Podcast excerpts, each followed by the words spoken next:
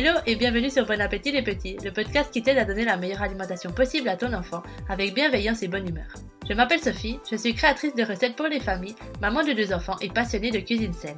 Ici, on parle alimentation des enfants, cuisine saine et efficace et organisation. Solo avec mes invités, je te donne mes meilleurs conseils, astuces et retours d'expérience pour que donner une alimentation saine et variée à ta famille ne soit plus un défi insurmontable, mais un voyage amusant, serein et gratifiant. Et c'est parti pour l'épisode du jour.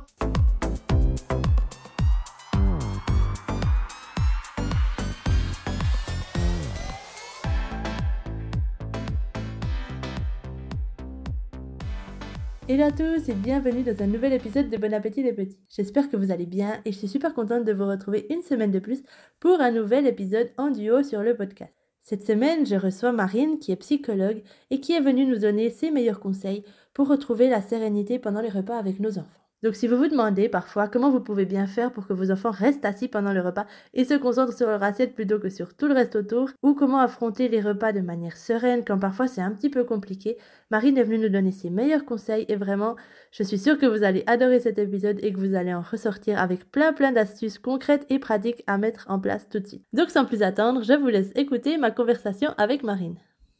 Alors, eh ben, Marine, bonjour et bienvenue dans le podcast. Ça me fait super plaisir que tu sois avec nous aujourd'hui. Ben, merci Sophie. Alors, euh, Marine, tu es psychologue pour les enfants et leurs parents, c'est bien ça? Exactement. Spécialisée dans la gestion des émotions, c'est un peu ton truc? C'est carrément mon truc.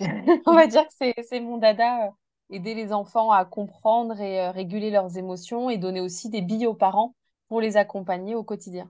Ok. D'ailleurs, euh, d'après ce que tu as dit, tes petits patients t'appellent euh, la docteur des émotions, non? Ouais, il y en a qui disent ça, je trouve ça très bien résumé. C'est trop chou. Et puis, j'ai vu qu'en plus de tes consultations, du coup, tu proposes aussi des ateliers sur la gestion des émotions chez les enfants et, et pour leurs parents? C'est ça, je fais des, je fais des temps de groupe euh, où je, je me déplace dans les écoles, dans les centres sociaux, tout ça. Et puis, autour, voilà, vraiment des émotions et du bien-être comme une grande boîte à outils en fait pour les enfants et leurs parents. Et puis à côté de ça, j'ai aussi tout un accompagnement au niveau des professionnels euh, de, l'accompagnement qui travaillent avec les enfants pour euh, leur donner euh, tout un tas de, de billes et aussi d'outils pratico-pratiques pour leur consultation et accompagner les enfants. Ok, parce que du coup, ton truc à toi, c'est pas les grandes théories et tout, c'est les choses pratiques, non? D'ailleurs, c'est un peu ce que tu donnes sur Instagram, c'est là où je t'ai connu, c'est les, les petites astuces, les petits outils qu'on peut mettre en place facilement, quoi. Bah, c'est ça, parce que je trouve que les parents sont très démunis. Hein, je l'entends de plus en plus en consultation, alors que effectivement, il y a plein d'astuces, plein de choses à mettre en place. Et mon envie par ce compte Instagram, c'était vraiment de transmettre ces outils et aussi de déculpabiliser beaucoup euh, les parents de, voir qu'on est tous dans le même bateau, euh, qu'on galère, qu'on bidouille et que ça fait pas de nous des mauvais parents. J'avais vraiment cette envie-là. Ok, ouais, c'est super aussi cette touche de déculpabilisation parce qu'en en tant que parents, on essaye tous de faire ce qu'il y a de mieux pour nos enfants, mais des fois, on a l'impression ben, qu'on n'y arrive pas trop, quoi. Donc, ça fait du bien de savoir que c'est pas grave et qu'on est, on n'est pas tout seul, surtout. Exactement. Ok. Et du coup, bah, évidemment, toi, tu es aussi maman de deux enfants, donc ça, ça joue beaucoup.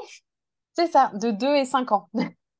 Et puis, tu es venu aujourd'hui pour nous parler un petit peu de comment est-ce qu'on peut faire pour avoir des repas sereins avec nos enfants. Parce que moi, c'est mm. vrai que j'entends souvent bah, la principale préoccupation des parents quand les enfants, ça coince un peu avec la nourriture, c'est que ça devient une source de conflit et que les repas après, bah, la plupart des enfants et la plupart des parents n'ont pas forcément envie de passer à table.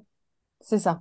Donc euh, voilà, on va voir euh, si on peut donner quelques astuces pour que les repas deviennent un moment de, de tranquillité, non? Parce que ça devrait être un moment agréable à passer en famille.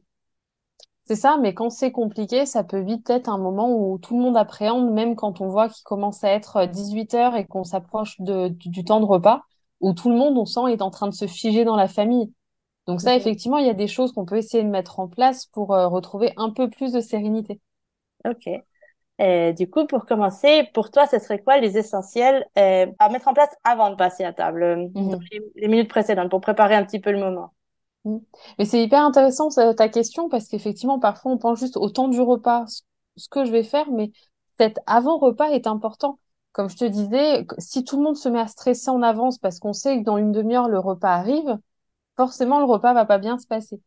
Euh, avant un temps de repas, déjà, moi, je conseille aux parents que l'enfant ait vraiment eu un temps pour se défouler, pour passer par le corps. Notamment les soirs euh, de, de jours euh, scolaires où l'enfant, toute la journée, on lui a demandé de rester à sa place, de, de tenir assis, etc. C'est hyper important qu'avant le temps du repas, on lui ait permis de courir, de sauter, de faire du vélo, de aller de mettre de la musique et de danser, on fait n'importe quoi pour relâcher la pression et qu'il y ait vraiment un mouvement qui revienne dans le corps pour faciliter le fait de rester à table derrière. Mhm. Ouais, c'est vrai qu'on on voit beaucoup. Euh, moi, je vois beaucoup ça avec mes enfants, les jours où il pleut et on reste à la maison tout l'après-midi et ils sont surexcités. Le moment du repas, ça se passe pas hyper bien. Par contre, si mm. on a passé l'après-midi au parc à courir, à sauter, à faire du vélo, ils sont super détendus pour le repas parce que bah, ils ont ils ont utilisé toute leur énergie, du coup ils en ont plus trop. Et puis le repas, ça se passe dans un moment de calme. En fait. C'est ça, puis l'enfant a vraiment besoin de passer par euh, le corps et euh, une journée voilà où on reste à la maison ou de 8 euh, heures à l'école, toute cette énergie-là n'a pas été dépensée. Donc effectivement, après quand on passe à table et qu'il faut être encore assis alors qu'on commence à être très fatigué de sa journée, mais on comprend bien que le corps arrive plus à tenir en place, à se réguler et puis commence à s'agiter dans tous les sens. Ça paraît paraît logique. Ouais. Et, et dans ce même temps d'avant repas, je trouve que les rituels de d'aller se laver les mains, par exemple, de euh, mettre la table ou de demander à l'enfant d'apporter son assiette. Je trouve qu'ils sont importants aussi parce que on est dans une préparation mentale du cerveau, on lui envoie l'information, c'est une transition, on va passer à table. Mm ce, ce, petit temps-là permet à l'enfant de, de voilà d'investir le futur temps du repas. Oui, en fait, il se met, il se met dans l'esprit du repas. Alors, il commence à penser que ben voilà, il va devoir s'asseoir à table et puis qu'on va manger. C'est pas comme si on venait et puis on le prend, on l'assied sur sa chaise. Et puis là, du coup, euh, ça risque de mal se passer. On passe direct du temps de jeu à se mettre à table où la table tout est déjà installé.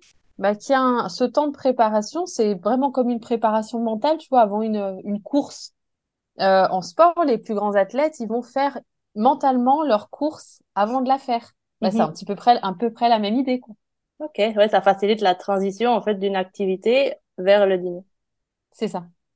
Et puis du coup, ben voilà, une fois qu'on est assis à table, hein, notre enfant est, est mis dans l'esprit du, du repas. Est-ce que, ben, on sait que il y a souvent des, des émotions fortes qui peuvent apparaître, non? Surtout chez les enfants qui sont sélectifs, parce que si on mhm. essaye de leur servir quelque chose euh, qu'ils n'ont pas forcément envie de manger, euh, il y a de la colère ou de la frustration qui peut apparaître. Qu'est-ce que tu pourrais donner comme outil aux parents pour gérer ces grosses colères qui pourraient apparaître pendant le repas? Hmm. Alors, ces temps de, colère, ce qui est important, c'est aussi de pouvoir aider l'enfant à mettre des mots sur ce qui se passe. Est-ce que si la colère se déclenche, est-ce que c'est parce qu'il se sent forcé à manger? Est-ce que c'est parce que ça lui donne euh, mal au ventre, ça lui donne envie de vomir? Est-ce que c'est qu'il a peur de se faire euh, gronder s'il mange pas? Enfin, déjà qu'on puisse mhm. comprendre derrière l'émotion ce qu'il y a. Ça, ça demande aux parents de pouvoir être suffisamment calme lui-même pour pouvoir faire ça. Si le parent est aussi en train de péter un plomb, il n'arrivera pas à être euh, dans cette euh, dans cet accompagnement-là. Donc c'est important dans les temps du repas que les parents aient aussi des ressources eux pour se préparer aussi mentalement à ce moment-là et se dire je vais il faut que j'arrive à rester calme pour l'accompagner quand on sait que les repas sont compliqués avec son enfant. On peut s'aider de petites cartes, tu sais, comme les petites cartes émotions, soit avec ses personnages, soit des météos des émotions, pour aider l'enfant un petit peu plus à mettre des mots euh, sur ce qu'il ressent et sur ses besoins. Est-ce qu'il a besoin qu'on lui parle pendant qu'il mange? Est-ce qu'il a besoin qu'on le laisse surtout tranquille? Est-ce qu'il a besoin qu'on mette un petit peu de musique? Enfin, ça peut être euh, de, de l'éveiller à cette question-là. Et aussi euh, de ramener du, du ludique. Donc, changer de chaise, euh, par exemple, manger avec euh, des baguettes, avec. Euh, moi, j'aime bien mes enfants leur donner, tu sais, les petits cure-dents. Ah oui. et on pique les bouts de saucisse, les bouts de jambon, les, les bouts de carottes, etc. Voilà, ça peut être aussi de, de ramener ce, ce côté-là pour baisser la tension et qu'en fait le cerveau reçoive l'information de OK, le temps dure pas, ça peut être aussi un moment sympa où j'ai découvert un truc, j'ai rigolé parce que j'ai vu que papa, il n'arrive pas à se servir de baguette, alors que moi, tu vois, de, c'est vraiment cette idée d'amener l'information de ça peut être un moment sympa. Ok. Ouais, du coup, si tout le monde dans la famille et l'enfant, euh, l'enfant surtout a cette, cette appréhension du repas parce que pour lui, ça s'est mal passé certaines fois. Donc, ton conseil, c'est d'essayer de bah, faire le clown, euh, changer un peu les choses, lui faire voir que, que ça peut être un moment amusant, non? C'est ça. Et puis, moi, il y a quelque chose que j'aime bien proposer aux parents. C'est par exemple, si tout le monde est droitier, mettons, on prend tous la fourchette à gauche, mais les parents compris. Et l'enfant va voir ses parents aussi euh, galérer parce que pour avoir essayé, moi, j'ai une main gauche qui me sert strictement à rien. J'ai vraiment beaucoup de mal. Et en fait, les enfants, voilà, ça ramène du sourire à table dans des périodes où l'enfant n'a plus l'habitude de voir non plus son parent sourire dans ces moments-là parce qu'il y a plein de tensions. Mhm. Ok, du coup, ça peut, ça, ça peut tout changer pour les, pour les prochains repas, en fait, parce que ça, voilà, ça change euh, l'impression que l'enfant a du repas, donc ça risque de mieux en mieux se passer après. Moi, ça. une super astuce. Et puis, du coup, si le, le repas, ben, comme on en a parlé, ça, c'est devenu une source d'angoisse, non seulement pour l'enfant, mais aussi pour le parent qui sait que son enfant peut faire des crises et tout. Hum, Comment tu, as parlé que le parent soit, soit justement dans un bon état d'esprit pour affronter Mhm. ces crises? Qu'est-ce que tu peux conseiller aux parents pour, euh, ben, justement, comme petit rituel aussi, euh, avant le repas, pour être sûr d'être dans un état d'esprit serein et qu'on sera, qu'on sera bien et qu'on sera capable d'affronter ces crises euh, Mm. sereinement et tranquillement? Ça, alors c'est vrai que dans l'idéal, ça serait que le parent puisse avoir un sas de décompression. Alors après, c'est pas toujours possible, mais Ouais. c'est-à-dire que lui-même, entre, par exemple, le travail et de rentrer à la maison, de récupérer les enfants, qui est peut-être ne serait-ce que cinq minutes euh, de respiration, de d'aller marcher euh, un peu, je sais pas, au bord de l'eau ou quoi, et, et de sentir que lui aussi, il a un petit sas, même s'il n'est pas très long, pour pouvoir reprendre un petit peu d'énergie après le travail pour euh, la soirée. Et aussi, si c'est possible aussi d'avoir le relais. Souvent, euh, ce que je remarque dans les couples de parents, et je sais pas si ça te parle, mais euh, on n'est pas au bout au même moment. Souvent, il y a un parent qui va flancher et l'autre en peut plus non plus, mais c'est un tout petit peu moins difficile. Et puis après, Mhm. ça, ça change, c'est l'autre parent. Et dans ce cas-là, faut pas hésiter à dire, par exemple, si pour moi ce soir le repas c'est impossible, eh ben tant pis, je m'en occupe pas. Et c'est l'autre parent qui prend le relais, quitte à ce qu'il y ait un parent qui, qui aille courir, qui carrément n'est pas présent dans la maison. Ça sert à rien d'aller en force si on sent que c'est plus possible pour nous. Mhm. Donc ça peut être ça. Et, euh, et je conseille souvent, même si des fois, bon, c'est un peu tôt, etc., mais de manger avec les enfants. Je trouve que quand il y a des difficultés alimentaires, ou, euh, ou même pas des difficultés alimentaires, mais un enfant classiquement en- de 2, 3, 4 ans, classiquement, ils sont relous à table. Ouais, voilà, Euh, c'est comme ça. voilà. Ils ont plus envie de manger les légumes qu'ils mangeaient avant. Ils ont adoré un truc la veille, tu leur resserres les restes le lendemain, ils détestent. Enfin, c'est aussi propre à l'âge. Et je trouve que être à table avec eux, et on se, en tant que parent, vu qu'on se concentre aussi un minimum sur ce qu'on est en train de manger, on va moins être le regard tout le temps fixé sur l'enfant, fixé sur son assiette, et donc lui va être moins stressé, Mhm. parce que moins sous le regard. Ouais. Et ça te permet de parler aussi de ce que vous êtes en train de manger, euh, de par exemple faire des petits jeux. euh, euh, on mange en- comme un animal. Donc un enfant choisit un animal. Si c'est crocodile, on, mange tous en imitant un crocodile. Mhm. Ou euh, tu sais, on peut choisir des membres de la famille. On mange comme si on était mamie. On imite mamie. On... Euh, l'autre fois, moi, avec mes enfants, j'imitais des, tu sais, des grands personnages. Un coup, on était un pirate.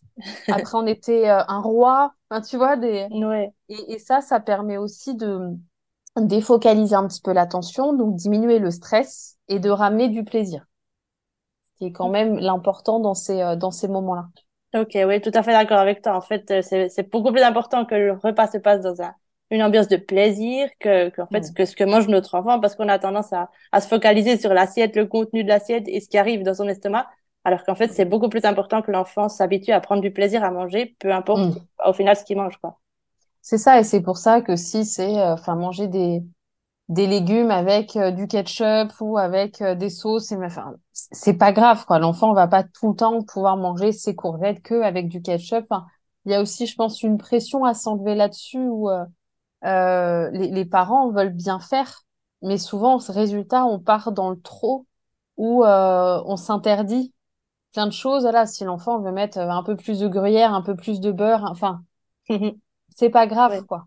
Ouais, c'est le fameux lâcher prise, en fait. Il faudrait, il faudrait qu'on apprenne à, hein. ouais, c'est très compliqué, mais une fois qu'on, une fois qu'on arrive à relativiser, en fait, ça, ça enlève aussi beaucoup de pression sur les repas, puis ça va nous aider aussi nous-mêmes à pas exploser, je, je trouve, pendant le Oui, repas, parce que, bah, si on est fixé, comme tu dis, euh, si on mange pas avec l'enfant et euh, on est fixé sur son assiette et sur chaque bouchée qu'il va avaler, bah, nous, on va calculer la quantité de légumes qu'il a mangé, euh, la quantité de ketchup, peut-être qu'on voit qu'il en a mangé trop. Et puis ça, bah, ça va nous stresser, évidemment. Donc, du coup, dès que l'enfant dira une chose qui sort un petit peu du cadre, bah, là, on va exploser beaucoup plus facilement. Exactement. Et je trouve que pour ce côté plaisir aussi, cuisiner avec l'enfant quand on peut, alors c'est sûr, on peut pas euh, tous les soirs, euh, c'est speed chez tout. Mais par exemple, si le week-end, on cuisine un petit peu en avance pour la semaine, que l'enfant ait pu, ait pu euh, appréhender va manger autrement, a pu voir la préparation de l'aliment et aussi est fier euh, d'avoir, on peut dire, bah là, c'est son gratin, enfin, tu vois, et est fier de d'avoir euh, participé, même si, admettons, il n'en mange pas beaucoup. En tout cas, son cerveau, toujours, garde une impression de plaisir et de fierté par rapport à l'aliment. Donc ça aussi, c'est c'est important. Oui, exactement. Là, je suis tout à fait d'accord avec toi. D'ailleurs, c'est, c'est normalement la première chose que je conseille aux parents qui viennent me voir pour me dire que leurs enfants ont de la peine à manger euh, Oui, de nombreuses choses. Pour moi, c'est toujours commencer à cuisiner avec eux parce qu'en fait, ben, comme tu dis, ça permet déjà d'être fier de ce qu'on a fait, euh, Mhm. d'avoir une bonne impression de la nourriture, puis aussi d'interagir avec les aliments parce que Mhm. l'enfant, pendant qu'il cuisine, ben, il va les manipuler, il va les sentir et ça, c'est déjà super important. En fait, c'est le premier pas avant de commencer ça. à monter les, les marches vers le, le moment où il va goûter, ce qui, ce qui lui fait un petit peu peur, quoi. Exactement. Ok. Et puis, je voulais revenir sur quelque chose que tu as dit tout à l'heure, parce que tu as dit tellement de choses intéressantes euh, sur ces quelques minutes, sur euh, surtout le, le sas de décompression dont tu parles pour les parents Mhm. avant de passer à table. En fait, c'est le, le fameux self-care dont on parle souvent. Je sais Oui. pas s'il y a un terme en français. Prendre soin de soi, non? Non, on utilise souvent, c'est le terme anglo-saxon en plus. Ouais. Ok. Euh, pour moi, ben, c'est vraiment quelque chose qui m'a aidé beaucoup. Que tu parles de prendre un petit moment pour soi entre la fin du travail et le moment où c'est que c'est qu'on arrive avec les enfants le soir. Et je sais que il y a beaucoup de parents qui n'ont pas cette possibilité. Mhm. Malheureusement, moi, j'ai beaucoup de, de jours où j'ai pas cette possibilité, mais Mhm. euh, moi, j'ai, je sais pas, j'ai un nouveau concept de self-care en fait, parce qu'on a tendance à l'imaginer comme un moment où c'est qu'on est tout seul, où c'est qu'on fait un truc pour Oui, tout seul. Puis en fait, bah, des fois, c'est pas possible. Ça ça. amène beaucoup de frustration, mais moi, maintenant, je le considère en fait, le self-care comme euh, faire un truc qui nous plaît, même si c'est avec les enfants en fait. Euh, Mhm. je prends un moment, bah, même si c'est pas dans notre, dans notre horaire, ou même si c'est un truc un peu bizarre, mais je sais pas, pour mettre une musique que j'aime, ou pour, euh, pour aller me promener, ou pour danser à- Mhm. avec eux, voilà, improviser un petit peu. Si on, si on est avec eux et qu'on n'a pas la possibilité de les passer à l'autre parent, Mhm. une chose qu'on aime qui va nous faire plaisir, qui va nous faire nous sentir bien, puis ça, ça nous met dans un bon état d'esprit aussi, hein, pour les C'est moments un ça, mais tu as plus tout à fait raison. Dans tous les cas, tu vois, moi, souvent, enfin, je dis souvent de jamais se forcer à faire une activité avec les enfants qu'on déteste. Alors, Mhm. de temps en temps, pour leur faire plaisir, euh, bon, c'est, on a tous fait des jeux qu'on n'aime pas, mais l'important, quand même, dans les temps partagés, c'est que ça nous plaise aussi. Et de trouver une activité. Alors, des parents vont adorer faire des jeux de société, dont d'autres vont avoir horreur de ça, mais vont adorer plutôt faire euh, du dessin. Mais en fait, déjà, dans, dans le lien à l'enfant, c'est hyper important que les deux côtés, et l'enfant et le parent, s'éclatent et prennent du plaisir sur le moment. Bah oui, tout à fait. Tout à fait. Oui, ça, ça a aussi été un changement pour moi parce que, évidemment, quand euh, j'ai eu mon premier enfant, bah, je me forçais, tu vois. Je pensais que Mm. c'était bon pour lui, euh, que je sois toute la journée avec lui, en train de faire les jeux que lui, lui, il choisissait. Et puis, je me suis rendu compte qu'il y a des choses que j'aimais pas faire, évidemment. Moi, j'aime pas jouer Mhm. avec les personnages puis leur mettre des voix, tu vois. Ouais, Non, non, ça, j'aime pas. C'est pas mon truc. Donc, euh, voilà, le, le jour où je me suis rendu compte que j'étais pas obligée de faire ça, mais que je pouvais leur Mm. expliquer euh, gentiment que voilà, c'est pas mon truc. Mais moi, par contre, si tu veux qu'on fasse un puzzle ou si tu veux qu'on fasse un dessin, euh, moi, je vais le faire avec toi et puis on va s'amuser tous les deux, puis on va passer un bon moment et puis ça, vraiment, ça change tout. En fait, Ouais, tout à fait exactement. raison. Mm.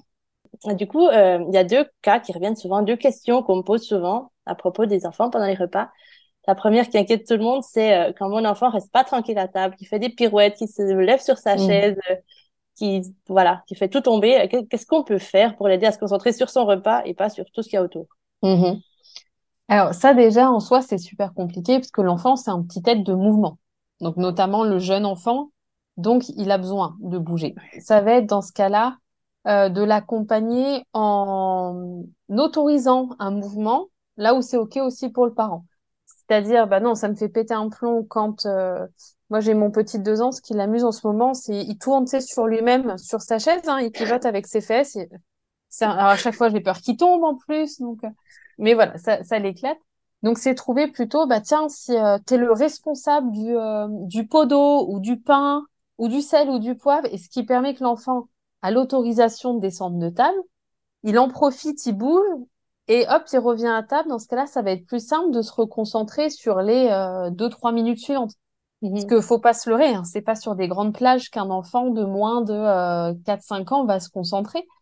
Mais dans ce cas-là, c'est d'amener du mouvement sur quelque chose autorisé, ce qui fait que l'enfant assouvit son besoin de mouvement et le parent, ça lui fait moins péter un plomb qu'il soit levé pour ramener le pain à table que euh, pour euh, passer au-dessus de sa chaise, en dessous, sous la table et ainsi de suite.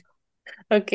Ouais, du coup, tu conseilles d'intégrer en fait le mouvement dans le repas, dans, ça fasse dans partie le, de la le côté classique du repas, voilà. Ouais. Pour pas que ça soit source de, de problèmes, dire ok, en fait, le mouvement c'est autorisé à table. Enfin, je veux dire, nous, en, en même temps, tu vois, nous, ils nous voient en tant que parents sans cesse en train de nous lever à table. Enfin, je sais pas toi, moi, je reste jamais assise Non, non, moi longtemps non du repas. Et en fait, donc tu vois, on leur demande de ne pas bouger, là où ils nous voient en permanence nous lever, nous asseoir Leur amener un verre d'eau, euh, leur remettre euh, le bavoir, euh, leur donner ci. Donc, il y a un truc qui, qui colle pas. Ouais. D'où l'importance de leur autoriser un certain mouvement. Ok, ouais, c'est vrai que j'avais jamais, j'avais jamais pensé à ça, mais, mais t'as raison. On- Nous, on n'est pas assis pour manger parce que dès que tu t'assieds sur ta chaise, maman, j'aimerais Oui. du poivre, maman, Oui, j'aimerais du, ça, ça. je sais pas quoi, tu me remplis mon verre d'eau. Donc, c'est vrai que nous, on est toujours C'est ça. Et donc, ils ont cette image-là. Donc, après, quand tu dis, bien, mais arrête de bouger, reste assis, il y a un truc qui est pas compréhensible pour leur cerveau, en fait. Ok. Du coup, ça, ça a aussi un peu à voir avec nos attentes en tant que parents, non? Parce qu'on a tendance Mm. à, ben, on dit que les règles de politesse et tout, on doit rester assis à table. D'ailleurs, on- Mm. il y a une règle, non, qu'on dit qu'on sort pas de table même si on a terminé, on sort pas de table jusqu'à ce que tout le monde ait terminé. Donc, c'est un peu une histoire de, si on veut que les repas se passent bien aussi, euh, baisser un petit peu nos attentes en tant que parents et puis, c'est voilà, les adapter aux, aux besoins de notre enfant. Exactement, avec les grands cas, enfin voilà, le grand cas de- des, des parents et ce qui est autorisé ou non pour eux. Euh, moi, par exemple, chez moi, on ne, c'est, alors, c'est pas dit comme ça, mais finalement, c'est assez induit. Euh, moi, je veux pas que les enfants quittent le repas. Ils ont fini, ils partent. Euh, ça, non. Pour moi, c'est le temps de famille. On respecte aussi les autres. Donc, on a fini, mais on reste en- ensemble et on, on finit ensemble. Tu vois, il y a ce. Mhm. Mais par contre, si pendant le repas, ils ont besoin de se lever, même pour, euh, je sais pas, des fois, ils font rien, ils se lèvent, ils font le tour de leur chaise, ils remontent. Enfin, il y a aucun sens au truc. Ça, par exemple, moi, ça m'est égal. Ça- Mais par contre, s'ils sortent de table pour aller jouer sans avoir demandé à sortir ou sans que je sens que ça respecte la famille, ça, par contre, ça passe pas pour moi. Tu vois, ça dépend aussi ce qui est, Mhm. euh, et ça, ça peut être vraiment discuté entre parents et enfants, un peu quelles sont nos règles du repas? Mais il faut savoir que quand on, on interdit quelque chose, si c'est, admettons, on sort pas de table tant que on l'a pas demandé ou tant que les autres n'ont pas fini, il faut absolument que j'ouvre sur des possibilités. Je peux pas Ouais. juste amener un tac-tac un peu militaire et à côté qu'il y a aucune possibilité. Faut, ok, mais bon, par contre, tu peux te lever pour euh, aller chercher l'eau, le pain, ainsi de suite. Ok, ouais, c'est ça. Donc, il faut définir ce qui est important pour notre famille, mais aussi comprendre qu'on peut pas tout avoir. Que si on a décidé que notre enfant reste à table jusqu'à ce que le repas soit terminé, on peut pas non plus lui demander de rester assis sur sa chaise non-stop, parce qu'au final, ça, ça fait trop, quoi. c'est ça, exactement. Et ça, ça se réfléchit déjà entre parents, tu vois, de se Mhm. poser les questions, parce que des fois, on n'est pas forcément d'accord sur la manière de faire, et ensuite d'en parler aux enfants. Bah maintenant, on doit se décider qu'à table, pour que ça se passe mieux, ça se passe comme ci, comme ça. Mhm. Oui, c'est ça, ouais, leur expliquer, puis leur donner, bah, justement, comme tu dis, les alternatives, les possibilités, les échappatoires qu'ils ont, eux, s'ils ont ça. besoin de bouger. Mm. C'est vrai que bah, la communication, c'est toujours super important pour que les choses se passent bien, en fait. C'est ça. Et il y a pour les plus grands, j'ai une astuce, j'en avais parlé en, en live avec euh, Solène d'ailleurs, et elle avait euh, adoré cette astuce-là. Pour les plus grands, je propose aux parents d'avoir un système de joker. Soit tu prends des petits jetons, tu vois, d'un vieux jeu où tu les fais, et, euh, et l'enfant, admettons, alors ça c'est pareil, chaque parent par rapport à eux et, et leurs règles choisissent, mais à deux ou trois jokers, il sait que quand il le donne aux parents, il a le droit d'aller bouger, d'aller faire un tour de la table en courant, et, euh, et comme ça, ça permet que l'enfant se dise, bah tiens, il me reste un joker. Est-ce que j'ai envie de l'utiliser là ou est-ce que je peux attendre un peu? J'en aurais plutôt besoin avant le dessert. Ok. Tu vois, ce qui amène un peu de la régulation. Mhm. Ah ouais, c'est super, parce que ça permet à l'enfant de réfléchir un peu, puis d'apprendre à se connaître aussi, ses besoins. Mm. Ah ouais, Et vrai. ça marche bien parce qu'il sent, tu vois, il a cette, euh, il est, il est actif, il est, il est moteur. C'est lui qui décide finalement, donc ça, ça fonctionne bien. Ok. Puis du coup, pour savoir un peu à quoi nous attendre, parce que tu parlais du temps d'attention des enfants, euh, chez les petits-enfants, à quel temps d'attention on peut s'attendre? Enfin, quel, qu'est-ce que c'est raisonnable de, de demander comme, comme temps à table? C'est vraiment court, non? Bah, si tu veux, un enfant de, de moins de, de moins de trois, enfin, allez, de moins de trois ans, on va être sur du euh, 8 à 10 minutes d'attention. mais c'est pas à cet âge-là, pas vraiment 8 à 10 minutes, euh, je suis au taquet. Hein. Dans les 8 à 10 minutes, c'est euh, c'est assez euh, flottant. Et c'est 8 à 10 minutes quand même sur quelque chose qui me plaît. Oui. C'est une activité qui me plaît pas, ça peut descendre. Et un enfant jusqu'à 6 ans, on est de l'ordre du quart d'heure, pas plus. Ouais. Euh, mais euh, pareil, du, si c'est une activité qui me plaît pas, qui m'angoisse, son cerveau va pas se, se concentrer un quart d'heure. Parce que justement, parce qu'il y a du stress, le cerveau va chercher à fuir la situation et donc amener de la distraction. Mhm. Donc c'est euh, ça reste quand même des, des temps euh, des temps courts, d'où l'importance d'amener le ludique qui donnera envie au cerveau de donner un peu plus d'énergie pour se concentrer sur le moment. Par contre, si c'est que du stress, euh, on, on, on s'énerve, etc., euh, là, le cerveau vraiment va s'affoler et donc va, va perdre toute capacité de concentration. Donc, ça va faire, en fait, le chien qui se mord la queue. Ce sera pire. Mhm.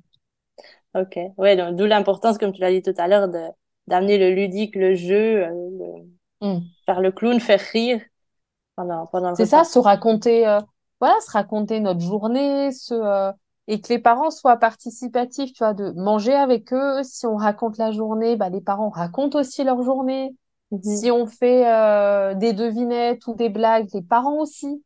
Là, je trouve que c'est important l'idée de, de groupe et qu'on a et qu'on ait vraiment ce, cette impression dans le repas que c'est pas les enfants versus les parents, Mhm.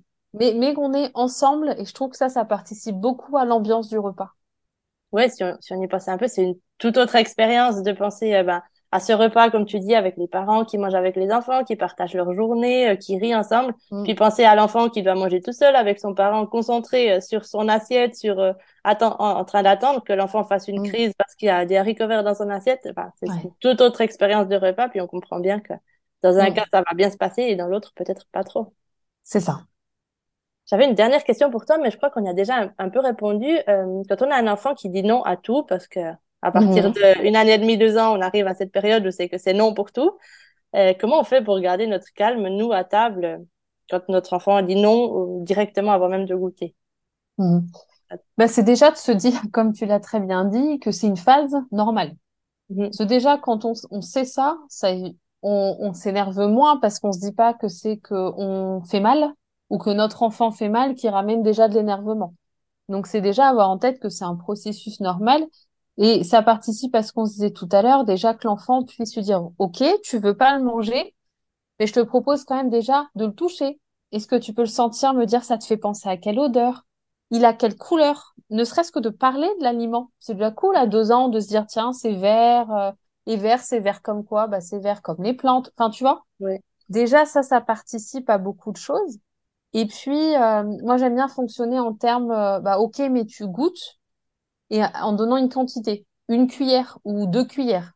Et, et l'enfant a ce, euh, à ce côté-là, on fait un décompte avec lui, pareil, pas en disant non, ça sera deux, mais faire euh, allez deux, allez plus qu'une, allez vas-y, mais toi, tu vois un truc un peu euh, genre c'est la course, etc. Et, et au moins on amène l'idée qu'on qu'on essaye sans sans trop de pression parce qu'on sait que c'est une phase aussi.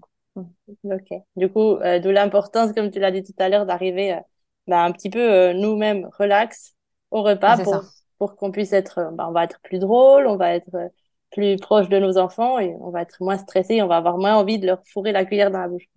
Bah c'est ça, parce qu'ils vont nous sentir plus détendus et on sait bien que les neurones miroirs sont très importants et déjà si l'enfant sent que le parent est hyper tendu à table, ça va activer en lui le même vécu de tension. Donc à partir de là, on n'a même pas démarré le repas que euh, on, on a tout fait pour que ça se passe mal. Alors je dis pas que c'est simple à faire hein, parce que quand on a vraiment euh, des, des repas chaotiques avec les enfants, c'est très difficile.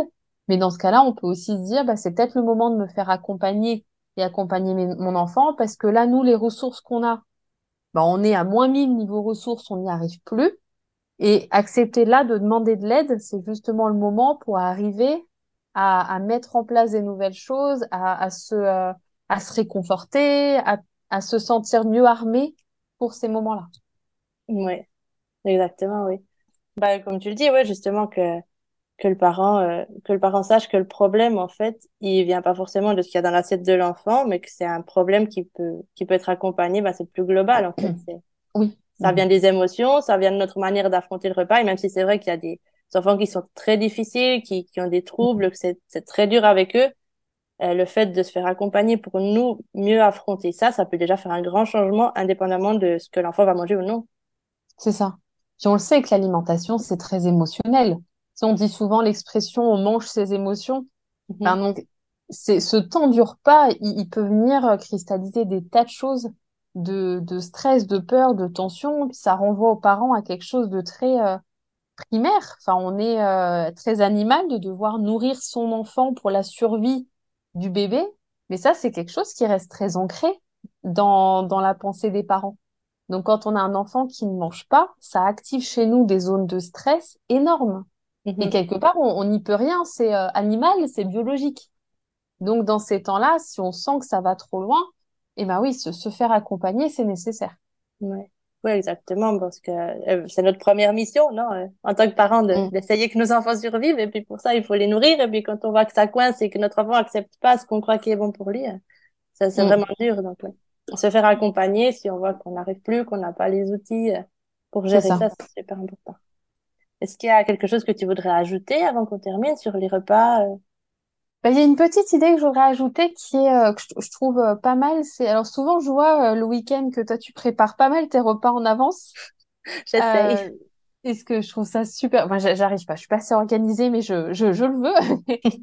Je trouve que euh, même si, admettons, on n'arrive pas à préparer ses repas en avance, ça peut être le dimanche, sous forme un peu de, de jeu, que les enfants choisissent avec nous les repas de la semaine. Mhm. Et, euh, et parce que l'enfant, et on peut mettre un petit challenge, allez, on doit caler le lundi et le mercredi un légume qu'on n'a pas l'habitude de manger. Et parce que l'enfant va avoir cherché une idée, euh, on le fait comment? On le fait en frites, on le fait en gratin, ah non, ça sera en purée. Hop, on note. Et on peut même aller plus loin de dire, bah, le lundi, c'est le repas de, je sais pas si euh, tel enfant s'appelle Gabin. Le lundi, c'est le gratin de Gabin. Le mardi, c'est les pâtes de Naomi, ainsi de suite. Mhm. Et ça aussi, ça va participer, aider l'enfant à investir positivement le repas et à et avoir un peu plus envie de découvrir vu que ça aura été son idée. Mhm. Ok, ouais. Voilà, ça peut être un truc à mettre en place. Oui, j'adore, j'a- j'aime beaucoup. C'est quelque chose que je conseille aussi souvent. Et puis c'est vrai que, comme tu dis, le repas, euh, c'est quelque chose qu'on a fait avec mes enfants pendant un temps. Là, on le fait plus trop, mais euh, ils avaient chacun leur repas un soir. Donc euh, la responsabilité de composer un repas, moi je leur avais donné les composants euh, du repas, donc il fallait qu'il y ait un féculent, un légume et une protéine. Je leur expliquais ce que c'était. Et avec ça, ben, ils avaient la responsabilité de composer un repas. Alors, on avait des trucs bizarres, hein, je te cache pas qu'on avait des fois des surprises. Mais voilà, ça, ça leur donne déjà cette responsabilité, la, la connaissance de qu'est-ce qu'il faudrait mettre dans une assiette, parce qu'on peut pas manger que des frites et du chocolat. Mhm. Il faut avoir aussi, un- voilà, essayer de, de réfléchir un peu à l'équilibre. Et puis après, ils sont tellement fiers d'avoir, euh, ben, évidemment, ça. choisi, mais après préparé aussi, hein, parce que c'était leur job de préparer et d'aider à ranger, de servir. Donc, c'est les, génial. oui, les voir servir euh, leur assiette à, à leurs frères, leurs sœurs, à leurs parents, ça, c'est vraiment chouette. Donc, oui, c'est Ah, ça, c'est top. super astuce, euh, justement, les, de les faire participer à la création du menu, comme tu dis, quand ça coince. Mm. Ah, Avec les bases, hein, voilà, c'est pas, pas toujours les jours être steak frites ou purée. Oui, c'est Bon, il ça, faut purée essayer, il faut essayer de caser ben, des légumes et, et un peu de variété, mais ça peut devenir un jeu pour eux. C'est ça. Ça aide aussi, oui. Ben, Je te remercie pour toutes ces super astuces. Franchement, en, en quelques minutes, là, tu nous as donné énormément de valeurs euh, et d'astuces concrètes que les parents peuvent appliquer. Donc, je te remercie énormément. Bah, Et merci à toi, je suis ravie. si des parents auraient envie de travailler avec toi ou de te retrouver, où est-ce qu'on peut, où est-ce qu'on peut te retrouver? Alors, donc, sur euh, Instagram, donc, mon compte, c'est Marine, euh, tiré du 8. Enfin, il a un nom, tiré, mais je le retiens jamais. Euh, psychologue. Donc, là où je partage euh, énormément d'astuces, comme tu disais, euh, au quotidien. Et voilà, actuellement, j'ai pu, je ne peux plus prendre de nouvelles consultations parce que je suis très, très bouquée. Mais euh, voilà, j'essaye d'imaginer comment mettre en place des, des choses pour, pour accompagner aussi les, pa les parents. Mais donc, pour l'instant, ça se passe sur le compte avec toutes les astuces. Ok, oui. Parce que tu publies en plus super régulièrement, non? Tous les jours, en stories, en posts. Donc, Ouais, tous les jours, j'essaye. on a, on euh, a des nouveautés.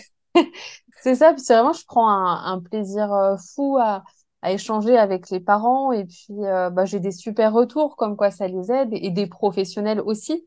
Donc, euh, donc voilà, ça, je, je comprends pourquoi je, j'y passe du temps, ça, ça vaut le coup. Ouais, ça, ça vaut la peine, hein. Quand on a des retours, quand on voit que ça aide les gens, vraiment. Bah, c'est ça, c'est une autre manière d'accompagner par rapport à, de la consulte ou des parents qui n'auraient pas forcément eu besoin de consulter, mais qui ont quand même besoin de, de tips et, de réfléchir un peu à ce qui se passe. Donc, euh, donc c'est top. Oui, parce qu'en plus, tu nous parles de problèmes bah, qu'on a tous avec les enfants, de situations qu'on a tous affrontées tous les jours. Donc, c'est vrai que tes astuces, bah, même si on n'a pas, justement, comme tu dis, besoin d'une consultation, mais ça peut toujours rendre service pour débloquer des petits trucs au quotidien. C'est ça. Super. Alors, euh, je mettrai tous les liens dans la description de l'épisode, le lien de ton compte Instagram, en gros, pour qu'on puisse te retrouver. Et puis, s'il n'y a rien à ajouter, bah, je te remercie encore infiniment d'avoir participé à cet épisode. Bah, merci beaucoup c'est sûr que ça va plaire énormément euh, à tous ceux qui vont l'écouter. Et puis, on reste en contact parce qu'on va continuer à se voir sur Instagram. c'est ça, comme on fait euh, quasi quotidiennement, je crois. Ben voilà, oui. Ça marche. À très bientôt. À bientôt.